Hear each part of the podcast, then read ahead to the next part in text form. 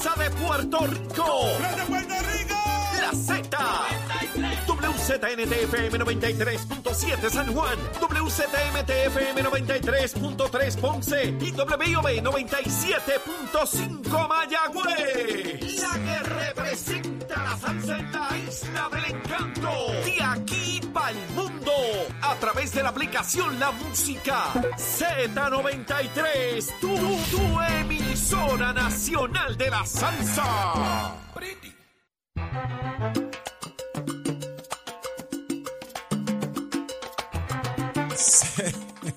6.59 de la mañana, señores, a punto de comenzar una nueva hora aquí en Nación Z.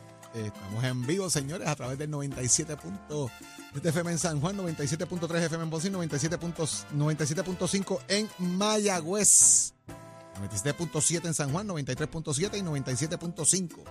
Facebook, aplicación La Música, todas las aplicaciones digitales donde usted puede conectarse con Nación Z, el análisis que a usted le gusta todas las mañanas, donde le traemos la información de primera mano de lo que ocurre en y fuera de Puerto Rico. Usted está al día de lo que pasa en el país, le traemos los temas que usted quiere saber, lo que usted quiere hablar, para que usted, mire, esté al día lo que está pasando, porque estamos listos, prestos y dispuestos. Porque todo comienza aquí. Soy Jorge Suárez, en compañía del licenciado Eddie López. Eddie, buenos días. Buenos días, Jorge. Buenos días a todas las personas que nos sintonizan esta nueva mañana de lunes, una nueva hora, lunes 22 de mayo del año 2023. De mayo va a las millas también por ahí a punto de acabarse. La próxima semana comienza el verano oficialmente. Comienza la temporada de huracanes también, así que haga sus preparativos y vaya tomando las debidas precauciones y levántese a la hora que es, porque si no, levántate que el despertador te está velando y te agarra el tapón, Jorge. Ahí vamos, señor. Estamos ahí haciendo ya mismito la conexión con eh, Juanita Ponte para que nos hable de esta situación del Departamento de Vivienda. Eddie, ¿de qué se trata esto? Donde, donde se está planteando eh, este dinero que el Departamento de la Familia le debe a los centros de cuido. Eh, de alguna manera y que se ha levantado una inquietud sobre esto porque hemos hablado del abandono de adultos mayores y de unos elementos y entonces de repente esto también se suma a toda la discusión. Y hay diferentes programas, Jorge. Hay, hay cosas que tienen que ver con vivienda, hay cosas que tienen que ver con comedor, o sea, con, con comida, ¿no? Como tal. Ajá. Este, hay, hay hasta dinero que tiene que ver con movilidad, o sea, para transportar eh, a los adultos mayores eh, y todo esto afecta a los centros, pero eh, mayormente el asunto que te relataba más temprano, el asunto de, el, de, de la asignación de cada adulto mayor que está en esos centros del gobierno federal que viene a través de, de- siempre se me olvida la sigla, eh, Human Services, eh, HHS me parece que eh, y entonces eso afecta tanto a los a los de edad avanzada como a, la- a los a los de niños también Eh, y todas estas eh, asignaciones se han visto afectadas eh, por eso. Así que eh, va a estar interesante a ver de dónde estas partidas particularmente lo que reclama eh, la presidenta de dónde de, de cuál de los programas es que viene y parece que es una cantidad significativa Parece ser así. Estamos ahí esperando a ver si Juanita. con- Juanita, te estamos llamando para que nos levántate hable. que el despertador te está velando y te agarra el tapón Juanita A ver si nos contesta Juanita y nos pone al día, ¿verdad? Eh, de todo este tema que es importantísimo, Juanita Ponte. Porque este tema, y fíjate que, mira si, si ha tomado relevancia el tema en los últimos días, que ya incluso en el presupuesto del país se viene hablando de darle más dinero al Departamento de la Familia para que pueda atender esta situación de nuestros adultos mayores. Y hace unos días comentábamos de la importancia de ello porque nuestra población se- eh, va, va encaminada a ello. Vamos a tener una población de adultos mayores bastante amplia, grande en cuestión de lo que, lo que es la cantidad de personas relacionadas a lo que es nuestra, nuestra, eh, nuestra población de jóvenes. Así que es importante atender esto a nuestros adultos mayores eh, y, cómo trabajar este tema de la deuda que existe para que los servicios se les puedan seguir dando a, este, a esta población tan importante también para el país.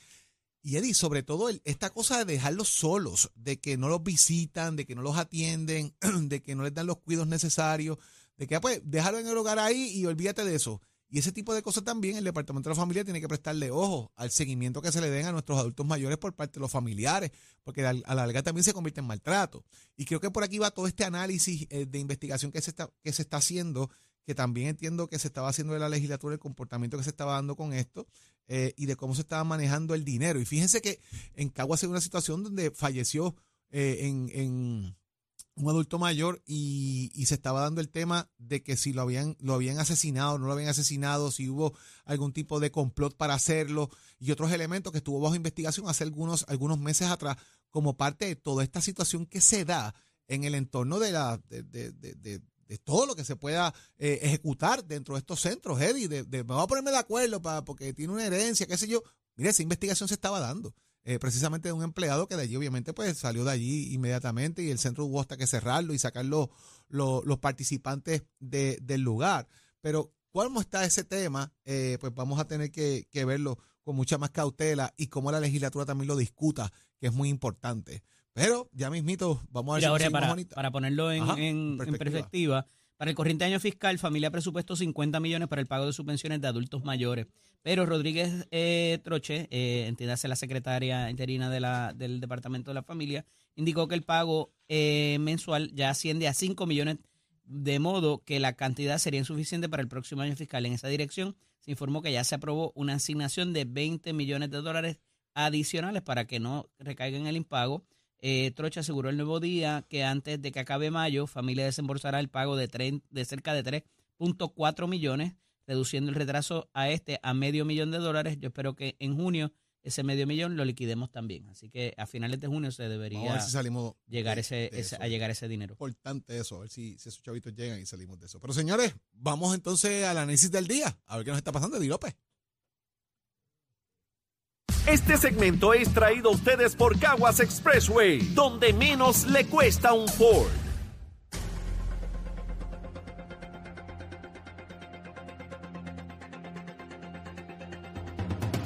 Damos paso al segmento del análisis del día. Como todos los lunes está con nosotros el expresidente del Senado y exsecretario de Estado, Kenneth Davidson McClintock y Hernández. Buenos días, Kenneth, bienvenido.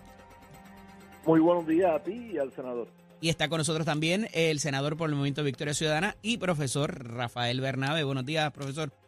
Buenos días a ustedes dos y a todas las personas que nos escuchan. Qué bueno que están con nosotros en la mañana de hoy y procedo inmediatamente a dos temas que son un poco densos, así que vamos a ver cómo lo abordamos rapidito. Eh, en particular, esta, este recurso que se presenta la pasada semana por parte del Partido Independentista Puertorriqueño el movimiento Victoria Ciudadana.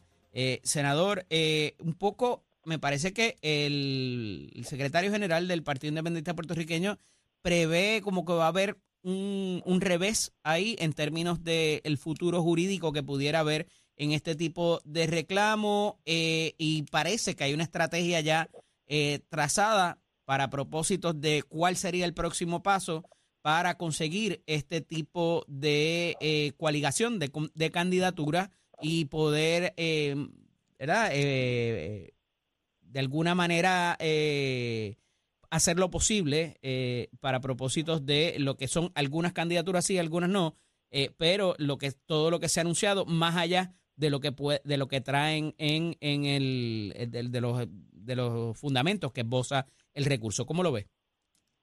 Sí, bueno, nosotros como tú sabes, defendemos el concepto de la, el derecho a crear coaliciones o alianzas. Es algo que existió en Puerto Rico hasta el año 2011.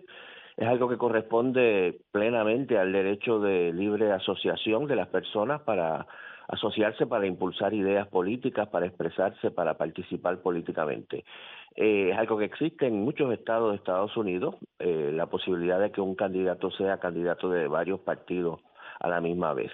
Eh, ahora, nosotros para lograr el reconocimiento de ese derecho eh, hay varias estrategias. Una, la primera era lograr una enmienda a la ley electoral, regresar a las disposiciones antes del 2011. Eso no ha sido posible porque los dos partidos eh, mayores han eh, se han opuesto a esa reforma, ha imposibilitado eso. La segunda alternativa es precisamente llevar un caso al tribunal para exigir que se reconozca ese derecho y se reconozca como eh, anticonstitucional. Anticonstitucional la medida que la disposición que prohíbe eh, las alianzas. Estamos, hemos radicado la medida, creemos que tiene fundamento jurídico clarísimo.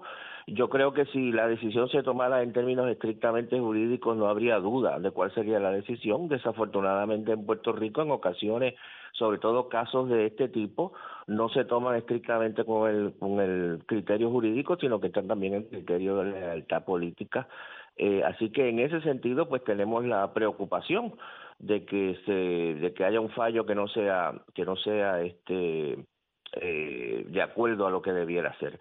Pero yo yo guardo la esperanza de que todavía, ¿verdad? Logremos un triunfo jurídico. Ahora, en caso de que no se logre eso, eh, todavía existe la, la los acuerdos que puedan llegar partidos políticos. Eh, una manera sencilla y evidente es que eh, en, en, ciertos lugares un partido no ponga candidatos, el otro partido sí ponga candidatos, por ejemplo, a la alcaldía de un pueblo, a la alcaldía de Naranjito, el MBC no ponga un candidato, el PIB sí lo ponga, y todos nosotros, PIB y MBC, votemos por ese candidato de para ese puesto, lo mismo para legisladores de distrito. Eh, lo mismo incluso para la gobernación. Eh, así que, eh, claro, eso implica que el partido que no coloque o que no llame a votar por su candidato a la gobernación, pues no va a quedar inscrito. Implica un sacrificio grande del partido que no tenga el candidato a la gobernación. Pero pero estamos dispuestos, o sea, nosotros hemos insistido en el MBC que lo importante es lograr y proveer una alternativa adecuada y no los intereses estrictamente partidistas, vamos a decir, eh, así que la primera opción no funcionó, la segunda opción estamos trabajando, esperamos que, que, se logre y la tercera opción sería pues la opción que tendríamos que adoptar si se bloquearan los otros caminos. Sí, eh, a esos efectos, ¿es justo el pronunciamiento que hace Juan Dalmao en cuanto a los jueces simplemente porque han sido escogidos por el bipartidismo eh, o destaca que ya, ¿verdad? O sea, se sabía que iba a ser una estrategia fallida el llevar el caso al tribunal el recurso como tal, en, los fundamentos que tiene? ¿Cómo, ¿Cómo ves este asunto? No, yo creo que eh, el caso se puede perder y creo que es realista eh, la conclusión a la cual llega Juan Dalmao. Eh, el caso se puede perder por razones jurídicas, no por razones políticas. yo sí creo, por ejemplo, de que el Tribunal Supremo ha sido bastante firme en defender la intención del elector. Y si el elector vota una cruz debajo de un partido, pero porque no votó por su candidato gobernador, no se cuenta ese voto para la reinscripción del partido, yo creo que ahí se está violando la intención clara del elector de querer que ese partido quede inscrito. Y creo que en ese sentido están pidiendo que se declare inconstitucional eh, algo equivocadamente. Yo creo que deben pedir que se declare inconstitucional el que las disposiciones que, que, anulan el voto por, el, por la reinscripción del partido porque no haya votado por determinado candidato eh, a una posición electiva. Una cosa no tiene que ver con la otra. Así que creo que jurídicamente están pidiendo eh, eh, la, la, la, des, la quitar la constitucionalidad de, de la disposición equivocada en el, en el código electoral. Eh, pero creo que eh, me sostengo que lo que están pidiendo es un privilegio, el privilegio de que el nombre de Juan Dalmau aparezca dos veces en la papeleta, el privilegio que el, eh, que, la, que el nombre de Manuel Natal aparezca dos veces en la papeleta, en vez de que cada uno aparezca individualmente y como se hizo en el año 2020, que las personas buscaran el nombre por el cual querían votar en la papeleta y en efecto votaran. Eh, yo estoy seguro que si el Partido Independentista puertorriqueño, como dice el senador Bernabe, eh, no postulan a Adrián González para alcalde de San Juan y dejan la posición vacía, eh, los electores del PIB serán suficientemente inteligentes de encontrar el nombre del candidato por el cual quieran votar en otro lugar, en esa papeleta que no sea bajo la columna del PIB. Así que yo no creo que es necesaria eh, la postura y, que se le conceda lo que están pidiendo a nivel jurídico para poder votar fácilmente como lo hicieron en el pasado. De hecho, en el 2020, medio millón de electores, más de una cuarta parte de los electores, votaron mixto por candidatura, así que esto no es una cosa difícil que la gente no pueda entenderlo y, aplicarlo. Eh, para este próximo primero de julio entraría en vigor la segunda faceta o la segunda parte de lo que es el impacto o el, aumento salarial, debo decir, eh, el salario mínimo a 9.50 y a pesar de que esto ya se sabía, eh, hay muchas de las pequeñas y medianas empresas que están levantando su voz eh, porque esto sería un golpe considerando eh, todo lo que todo lo que hay eh, ahora mismo en el ambiente, lo difícil de conseguir empleados y todo lo demás. Hay compañías que ya superan estas cantidades, ¿verdad? Para propósitos de poder eh, contratar. ¿Y esto dónde nos dejaría? ¿Habría más cierre de negocio? ¿Estaría, nos pondría en una posición difícil, senador Bernabe? Bueno, como tú dices, los que ya pagan más de, del, del, mínimo no tienen problema porque ya están pagando más del mínimo, eso no los va a afectar inmediatamente. Yo creo que ya el mercado está dictando eso, ¿verdad? cuando, claro, entonces cuando, cuando se señala eh, yo te diría dos cosas. Cuando se señala precisamente que hay un problema de conseguir empleados, precisamente si tú hablas con muchos jóvenes, sobre todo, te plantean que no están dispuestos a trabajar por el salario mínimo que ahora mismo se lo está comiendo la inflación. Precisamente el hecho de que aumente el salario mínimo va a ser más atractivo que las personas salgan a trabajar. Y lo otro es la experiencia. Incluso eh, eh, el gobernador señala, y yo estoy de acuerdo con él, que en este momento Puerto Rico está atravesando por un proceso de relativa recuperación económica. Comparado con la crisis económica que hemos tenido durante los últimos 15 años, tenemos un momento en que el desempleo en Puerto Rico ha bajado, el empleo ha crecido eh, muchísimo, tenemos una gran inversión de fondos federales en Puerto Rico que está ayudando a reactivar la economía. ¿Cuán duradero va a ser eso? ¿Cuán permanente es? ¿Cuán bien se están utilizando los fondos? Lo podemos discutir y lo tenemos que discutir, pero realmente ha habido una recuperación económica. Hace, hace año y medio, cuando empezó el nuevo salario mínimo, se predijo lo que tú acabas de decir. Se dijo si aumentamos el salario mínimo, si aprobamos esa legislación para subir el salario mínimo a 8.50, va a ser un desastre económico. Va a haber más desempleo, van a, van a cerrar las, las pequeñas empresas, va a haber una crisis económica. Se habló precisamente, apocalípticamente, de todos los desastres que iban a venir con el aumento del salario mínimo. Se aumentó el salario mínimo y la economía, lejos de decaer, lo que ha habido es un proceso de cierta recuperación. Así que, de nuevo, siempre que se aumente el salario mínimo, muchos patronos dicen esto va a ser el desastre y no resulta tal desastre. Así que a nosotros nos parece que la legislación que se aprobó es una legislación buena que implica ir aumentando escalonadamente el salario mínimo, es algo que se sabe que iba a ocurrir. Yo creo que el impacto económico, sobre todo sobre la gran mayoría trabajadora, va a ser eh, positivo. Lo importante, Eddie, es que esa medida también establece la creación de una comisión, una nueva comisión de, salario mínimo, con representación patronal, laboral y gubernamental, y es importante que esa comisión empiece a funcionar, porque esa comisión es la que tiene encargada examinar el aumento del costo de vida y entonces proponer hacia el futuro cuando en, el momento futuro se deba de nuevo aumentar el salario mínimo. Esa comisión en este momento está constituida excepto por representantes del sector patronal. Y es importante que se acabe de constituir para que empiece eh, a funcionar. Okay. Eh, en ese sentido, una cafetería, un laundry, un taller de mecánica, ¿aguanta esto? Ya tú sabes más o menos lo, ya uno sabe en su propio negocio, en su propia industria, hasta cuándo, hasta cuánto eh, aguanta, ¿verdad? E, ese asunto eh, de el aumento a los empleados eh, de acuerdo a, a los gastos y también lo que es el aumento de, del sistema eléctrico eh, y de muchas otras cosas que se han disparado. La, mano de obra es, importante, obviamente, pero eh, también el costo de materiales y todo lo demás, materia prima. Eh, ¿Pudiera esto hacer verdaderamente o hacerlo imposible para operar un negocio pequeño o quizás esto ha sido una queja ahí por, por, por tratar de, de, llevar el reclamo ya? Pues mira, yo patrocino cafeterías eh, todas las semanas eh, patrocino el Londres porque tengo que usar gabanes y, ropa que requiere llevar al Londres. Este, eh, patrocino también mecánicos y he visto como los precios han aumentado a través del tiempo. Así que ellos tienen una manera de resolver ese problema y, ofrecen unos servicios que uno necesita patrocinar. Yo no sé eh, limpiar un gabán si no es llevándolo al Londres este, y yo no sé arreglar mi carro. Este, así que no hay más remedio que pagar los precios adicionales que eso incurre. Así que estoy generalmente de acuerdo con todo lo que ha dicho el, el senador.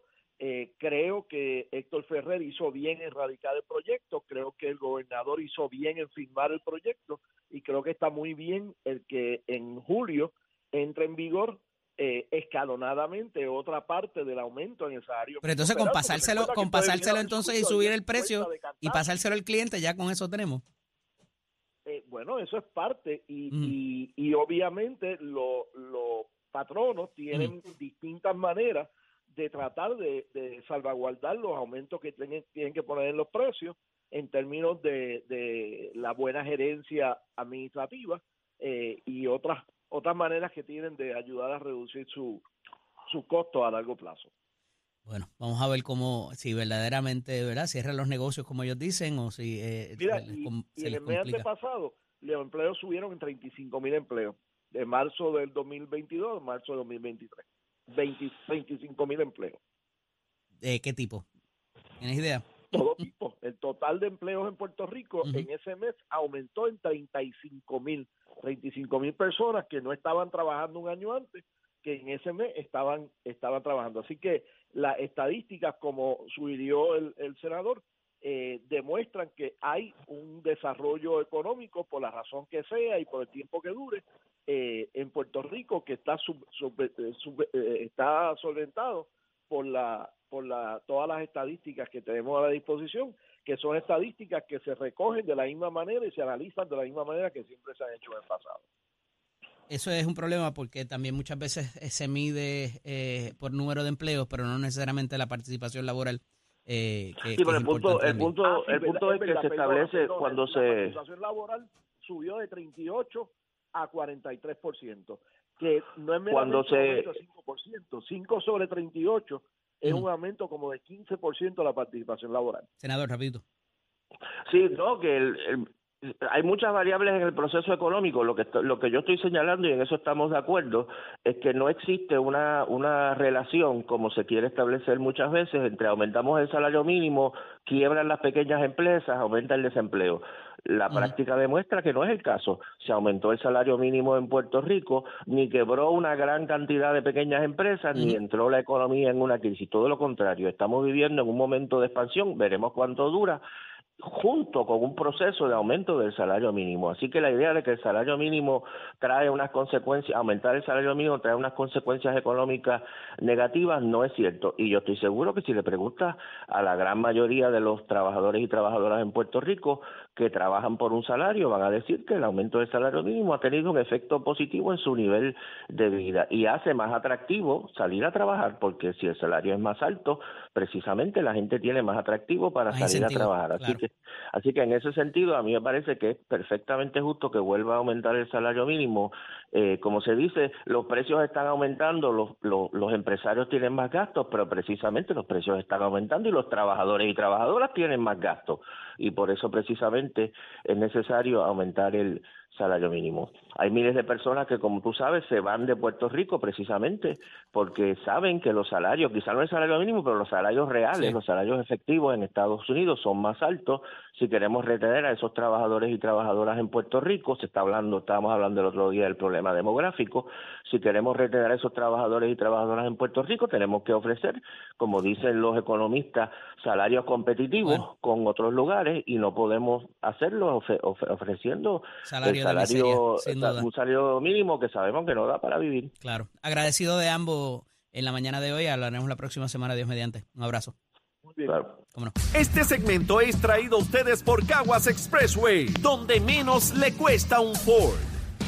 Noticias, controversias, noticias, controversias y análisis. Porque la fiscalización y el análisis de lo que ocurre en y fuera de Puerto Rico comienza aquí, en Nación Z. Nación Z por, por Z93. Oye, ¿y qué nos tiene que decir Tato Hernández? Que ya tiene que estar listo ahí. Tato, cuéntame.